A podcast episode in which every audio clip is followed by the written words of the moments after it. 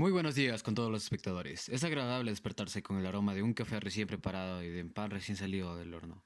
¿Cómo están el día de hoy? Espero que todos ya hayan podido disfrutar de un buen desayuno mañanero. ¿No es así, mi querida compañera y reportera Doménica? Eso es correcto, mi querido amigo y presentador Ryan. Afortunadamente, yo ya tuve el privilegio de tomar mi desayuno.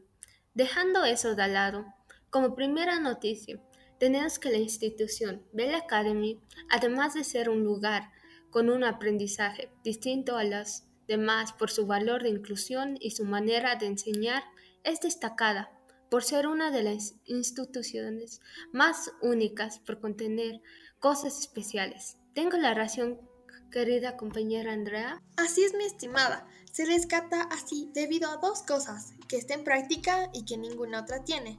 Círculos, academias de matemáticas, ¿qué es eso? Además de eso, exhorta a los estudiantes a tener unas buenas calificaciones y un alto promedio. Pero a qué se debe esto? Tranquilos, que se les explicará todo esto a continuación. Los círculos. Cuando menciono esta palabra, seguro se nos viene a la cabeza una forma circular o alguna figura geométrica. Pero en realidad, a los círculos se les puede definir como un pequeño espacio de los alumnos junto con el profesor que se hace a las siete y media de la mañana para poder realizar diferentes actividades de recreación, ya sea pláticas educativas, dinámicas, conversatorio y todo con respecto a la unión. Cabe aclarar que todo lo que se dice en el círculo es privado y no puede ser compartido en ningún otro lado más que el propio curso. Y yo sé lo que deben estar pensando. Ah, levantarse temprano, qué pereza. Mejor me quedo durmiendo y me levanto cuando tengamos clases. Yo sé, a todos nos encanta dormir, pero es importante no perdernos estos espacios porque nos ayuda a aprender, mejorar como personas, mantener buenos hábitos y lo más importante, socializar. Continuando, tenemos que las academias matemáticas se pueden describir como paquetes con problemas relacionados con la suma, resta, división y multiplicación que se tienen que realizar cada día.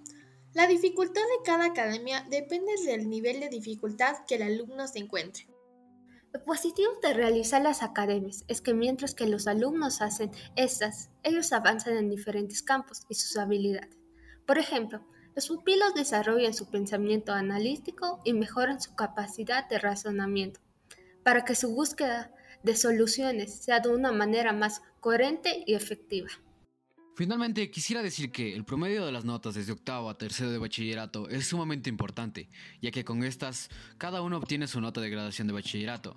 Por lo tanto, sin ellas, los alumnos, aunque hayan participado en el programa de participación estudiantil o tengan una excelente nota en el examen final de grado, estos no podrán graduarse. Lo cual implica que no podrán postularse para la educación superior, o si obtienen un promedio de las notas desde octavo a tercero de bachillerato, bajo los pupilos no tendrán la oportunidad de obtener una beca. Además, recalcando el hecho de que obtengan buenas notas, los estudiantes podrán graduarse del bachillerato y podrán postularse a las mejores universidades del país o del mundo. Y bueno, estas han sido las noticias por hoy. Esperamos que hayan podido ser de utilidad para ustedes. Y hasta aquí con nuestro espacio. Nos veremos luego en otra emisión.